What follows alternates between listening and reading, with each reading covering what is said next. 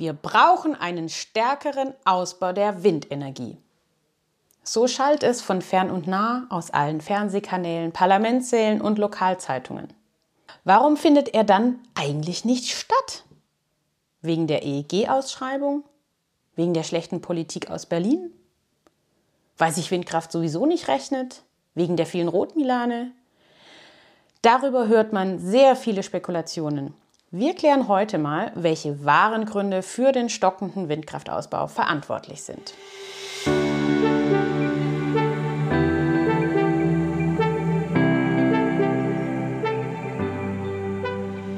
Hallo und herzlich willkommen im Windkanal, dem Podcast für alle, die einfach mehr über Windenergie wissen wollen. Ich bin Julia, Windenergie-Expertin aus dem Süden Deutschlands und begeistert für die Energiewende im Einsatz. Ich erkläre einfach und verständlich Wissenswertes aus der Welt der Windenergie. So könnt ihr euch eine eigene Meinung bilden und ab sofort fundiert mitreden.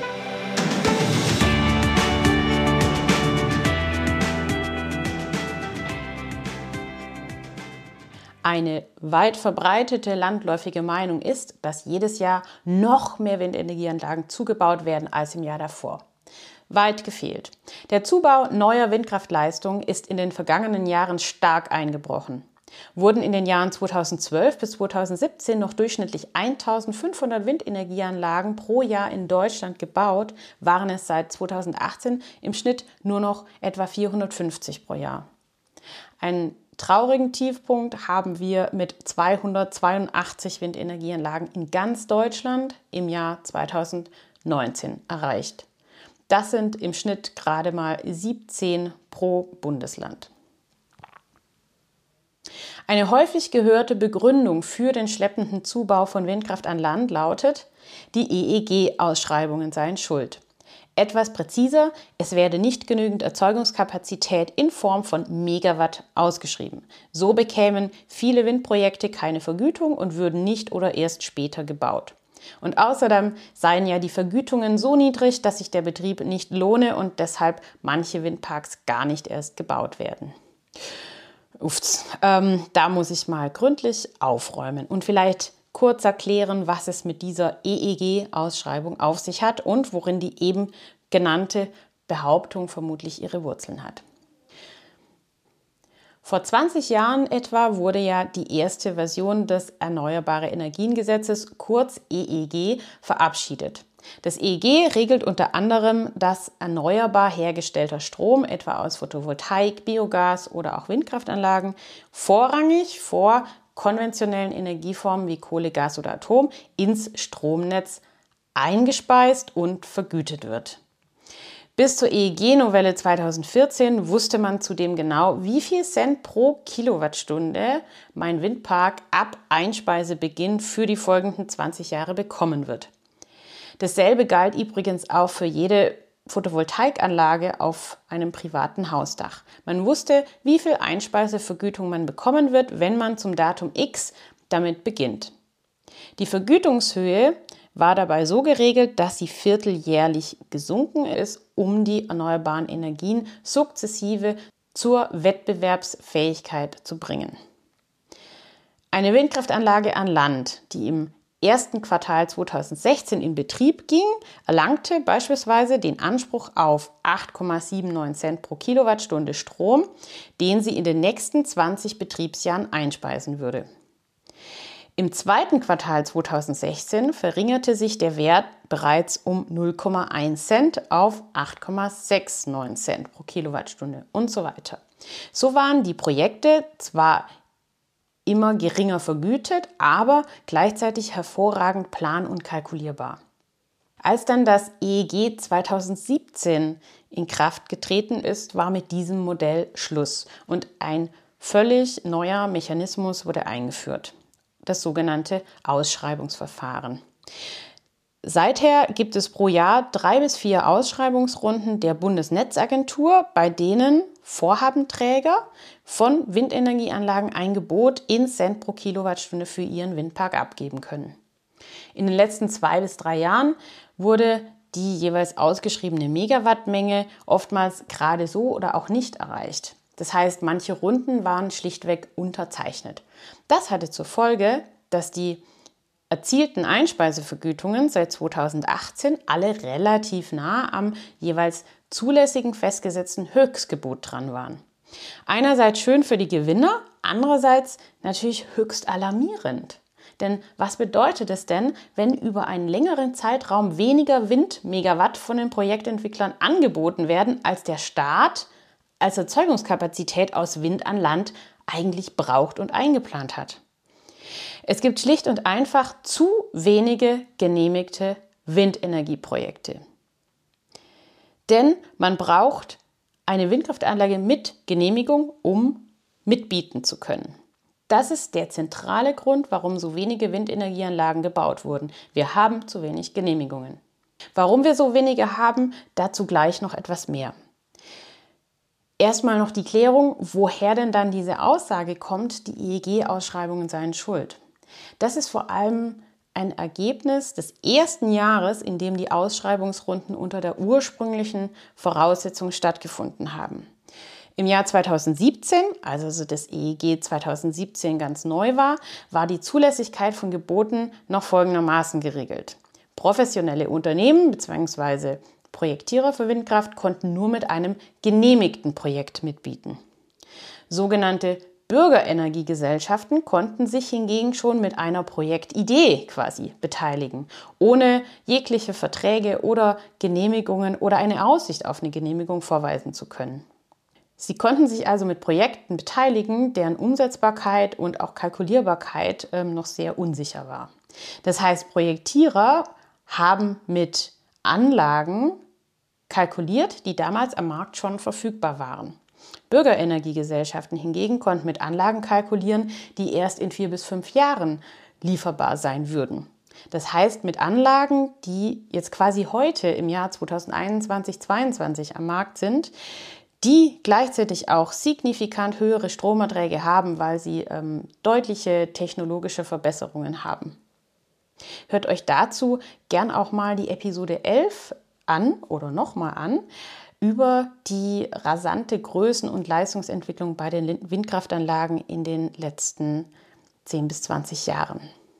Dass die Bürgerenergiegesellschaften mit völlig anderen, besseren Anlagen kalkulieren konnten, äh, war der Wettbewerb völlig verzerrt. Die Projektierer hatten gegen die Kampfangebote der Bürgerenergiegesellschaften keine Chance und gingen massenweise leer aus in diesem Jahr 2017. Das heißt, man hatte da reihenweise genehmigte Projekte quasi dann auf Halde liegen, die nicht gebaut werden konnten, weil sie keine Vergütungszusage hatten. Jetzt klingt das Bürgerenergiegesellschaft immer so toll, ähm, weil da ja die Bürger beteiligt werden. Aber Achtung, hinter diesen Bürgerenergiegesellschaften steckten höchst selten nette kleine Bürgerenergiegenossenschaften aus dem Nachbarort, sondern wenige Privatunternehmen, die eine solche Gesellschaft gründeten und dann die gemäß den Ausschreibungsregularien erforderliche Anzahl von Privatpersonen aus dem jeweiligen Landkreis der Projektidee angeworben haben. Dadurch kannibalisierten einige Akteure aus der Windbranche ihre eigene Branche und der Staat reagierte sehr spät mit einer Anpassung der Kriterien. Von diesen Luftnummern im wahrsten Sinne des Wortes äh, sind bisher nahezu keine gebaut worden.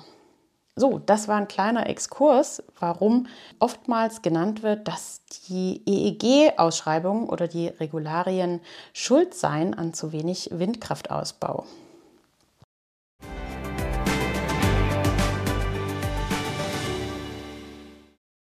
So, wir haben jetzt herausgearbeitet, dass es nicht am Ausschreibungsverfahren nach dem EEG liegt und auch nicht an den Vergütungen, die dort erzielt werden. Die sind nämlich ziemlich gut derzeit, sondern an fehlenden Genehmigungen. In nahezu allen Bundesländern gab es einen deutlichen Rückgang bei den erteilten Genehmigungen für Windenergieanlagen in den letzten Jahren. Besonders stark war der Rückgang im Saarland, in Bayern, Hessen und Baden-Württemberg. Dort sind die Genehmigungszahlen nämlich um 75 bis 100 Prozent zurückgegangen seit 2015. Im Saarland wurde 2020 kein einziges Windrad genehmigt, in Bayern nur drei. Auch in Sachsen, Hessen oder Baden-Württemberg wurden nur sehr wenige Windräder im Jahr 2020 genehmigt.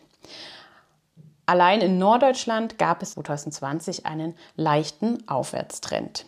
Da stellt sich freilich die Frage, warum gibt es so wenige? Dafür gibt es einige Gründe.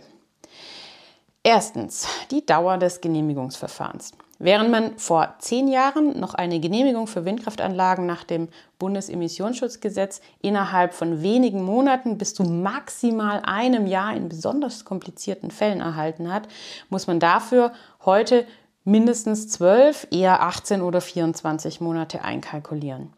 Obwohl sich die Gesetzeslage und die Vorgaben für behördliche Fristen übrigens nicht nennenswert geändert haben. Woran liegt das also, dass die Verfahren so lange dauern?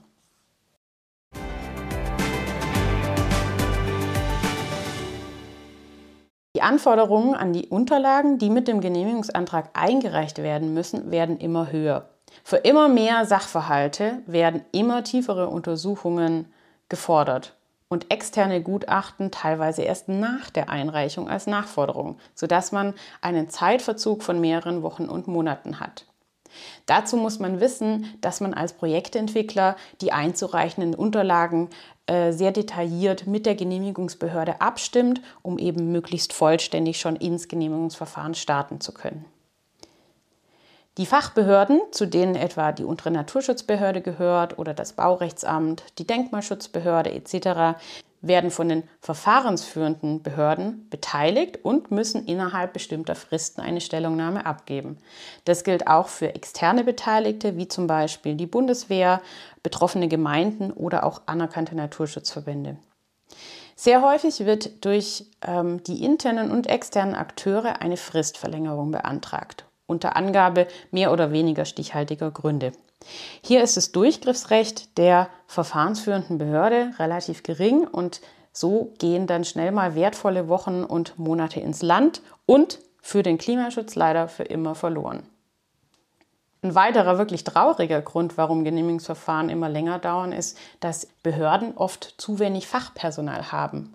Wenn ein einziger Mitarbeiter in der unteren Naturschutzbehörde sämtliche Umweltgutachten prüfen muss, die in den verschiedensten Bauanträgen bei ihm eingehen, dann dauert das natürlich und man kann sich eben mit seinem Projekt dann in die Warteschlange stellen. Dabei gibt es eigentlich, wie eben schon genannt, vorgegebene Fristen, innerhalb derer die einzelnen Verfahrensschritte vollzogen werden müssen und über den Genehmigungsantrag entschieden werden muss.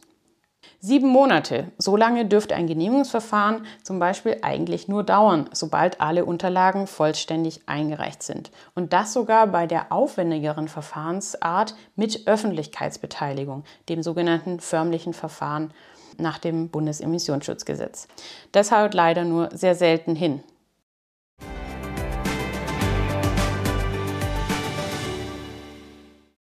Ein weiterer sehr prominenter Grund, weshalb viele Windparks keine Genehmigung bekommen oder womöglich gar nicht erst eingereicht werden, sind die sehr strengen und unflexiblen Artenschutzvorgaben in den einzelnen Bundesländern. Ein sehr hoher Prozentsatz von Projekten, die angegangen werden und ähm, relativ früh durch ein Vogelgutachten überprüft werden, kommen zum Ergebnis, dass sie nicht genehmigungsfähig sind, weil eben gewisse Vogelarten gemäß der ähm, Kartierungs- und Bewertungsrichtlinien, die vom jeweiligen Bundesland erarbeitet wurden, gefährdet werden und so nicht genehmigungsfähig sind.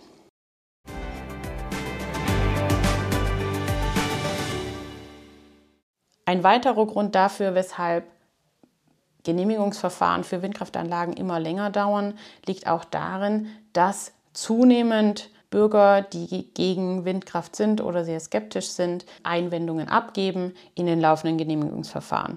Das kann zum einen in den ganz normalen vereinfachten Verfahren passieren, aber umso mehr in den sogenannten förmlichen Verfahren, in denen die Antragsunterlagen offengelegt werden und jedermann eine Stellungnahme oder eben eine Einwendung abgeben kann. Wir sehen relativ flächendeckend, dass Bürgerinitiativen gegen Windkraft starken Einfluss auf die Lokalpolitik zu nehmen versuchen und ähm, das vor allem bei Gemeinderäten, Gemeinderätinnen und Bürgermeisterinnen und Bürgermeistern äh, auch zum Teil sehr erfolgreich tun. Bürgerinitiativen gegen Windkraft geben häufig auch Einwendungen in Genehmigungsverfahren ab, mal mit stichhaltigen Argumenten, meistens aber ohne. Und dadurch werden Genehmigungen zwar nur selten verhindert, aber nahezu immer um viele Monate oder sogar Jahre verzögert. Die größten Profiteure sind dabei übrigens die jeweiligen Anwälte. Als Naturschützer getarnte Gruppen, die zum Teil sogar als Naturschutzverband anerkannt sind, reichen Einwände im Verfahren ein und können sogar bisher, konnten bisher Widerspruch einlegen gegen Genehmigungen. Sie hatten also auch das Klagerecht. Bei manchen entsteht aber der Eindruck, dass ihre einzige Aufgabe darin besteht, gegen Windenergieprojekte vorzugehen, denn ähm, gegen andere Projekte wird quasi nichts unternommen, die ebenfalls oder sogar noch viel mehr äh, einen Eingriff in den Naturhaushalt darstellen.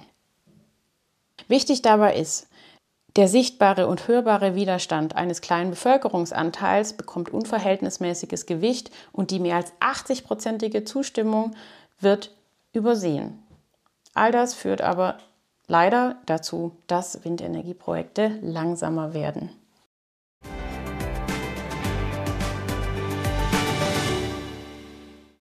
Eine Behörde kann nur genehmigen, was auch als Antrag eingereicht wird. Und da haben wir schon das nächste Problem. Die Projektentwickler haben nämlich gar nicht so viele Projekte, die sie als Genehmigungsantrag einreichen könnten. Und da sind wir beim Thema Flächenverfügbarkeit. Windenergieanlagen sind grundsätzlich nach 35 des Baugesetzbuches genehmigungsfähig und zwar als privilegiertes Vorhaben im Außenbereich.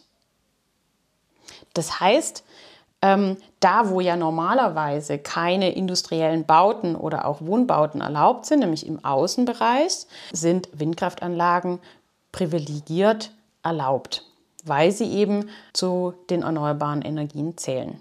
In Episode 2 bin ich schon mal auf das sogenannte Planungsrecht eingegangen. Also es gibt auf regionaler Ebene und auf Gemeindeebene die Möglichkeit, Flächen für Windenergie auszuweisen und gleichzeitig dann eben den Rest der Fläche ähm, mit einer Ausschlusswirkung zu versehen. Also die Flächen, die ausgewiesen sind, darauf dürfen Windparks entstehen, aber auf dem ganzen Rest dürfen dann eben keine Windparks entstehen. Auf regionaler Ebene heißt es Regionalplan, auf Gemeindeebene heißt es Flächennutzungsplan. Die Erstellung dieser Planwerke dauert oft viele Jahre und wird oftmals nicht sonderlich konsequent durchgezogen, manchmal fahrlässig vernachlässigt oder auch bewusst verzögert. Das ist jetzt leider keine üble Nachrede, sondern eine Beobachtung vieler Branchenkolleginnen und Kollegen aus der Erfahrung der vergangenen zehn Jahre. Wenn in einer Gemeinde eine Flächenausweisung für Windkraft im Flächennutzungsplan zwar angefangen wurde, aber auf halbem Wege auf unabsehbare Zeit pausiert, gibt es dort de facto erstmal keine verfügbaren Flächen für Windkraft. Beziehungsweise gibt es dort nur Flächen, deren Umsetzbarkeit sehr unsicher ist. Das heißt, die Investitionen, die ein Projektentwickler tätigen möchte, zum Beispiel ein Vogel- und Fledermausgutachten durchführen zu lassen für sechsstellige Beträge, wäre an diesem Standort dann ziemlich riskant. Wie in Episode 16 berichtet, verbietet die Hälfte der Bundesländer Windenergienutzung im Wald. Das heißt, viele geeignete Gebiete fallen weg, die grundsätzlich weniger Konflikte mit der Bürgerschaft bringen würden wegen größerer Abstände. Wir haben also immer das Thema, dass zu wenige Flächen oder zu, ein zu geringer Flächenanteil des Landes und des, ähm, des Bundesgebiets für Windenergienutzung bereitgestellt werden. Aktuell ähm, schwirrt ja immer diese Zahl von 2% der Landesfläche für Windenergie umher und davon sind wir aber noch ein ganzes Stück weg, zumindest im Durchschnitt. Zusätzlich zur rechtlichen Ausweisung im Planungsrecht gibt es dann ja natürlich auch noch die Grundstückseigentümer. Landeseigene Betriebe wie zum Beispiel der Staatsforst oder Kommunen besitzen oftmals sehr große Ländereien, die sich als Windkraftstandorte eignen könnten. Und hier sind natürlich dann die Kommunen und die Länder gefordert, solche Flächen dann auch zur Verfügung zu stellen, das heißt zu verpachten an Windkraftprojektierer.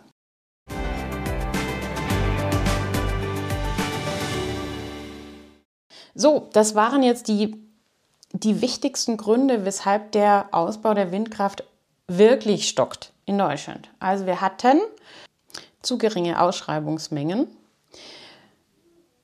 Genehmigungsverfahren, die zu lange dauert, die zu komplex sind, äh, die verzögert werden durch ähm, fehlende Stellungnahmen der beteiligten Behörden, durch immer wieder nachgeforderte Zusatzinformationen und durch Einwendungen von Naturschützern oder Bürgerinitiativen gegen Windkraft.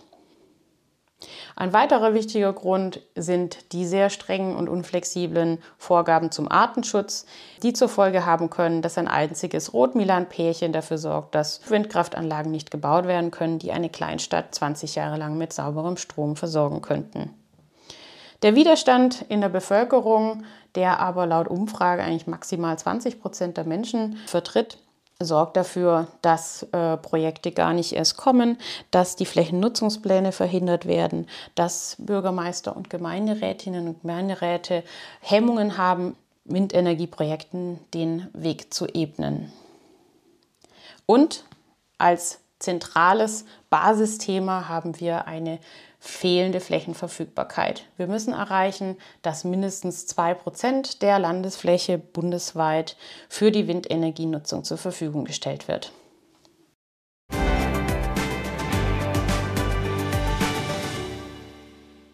Das ist also der Status quo, weshalb der Windenergieausbau in Deutschland ziemlich ins Stocken geraten ist. In der nächsten Episode schauen wir uns mal an, was der neue Koalitionsvertrag der Ampelregierung bereithält, um dieses Problem zu lösen. Wenn euch diese Episode gefallen hat, abonniert doch einfach den Podcast. Ich freue mich auch sehr, wenn ihr die Episode an Menschen weiterleitet, von denen ihr glaubt, dass es für sie ebenfalls interessant sein könnte. Ihr habt Feedback für mich oder einen Themenwunsch?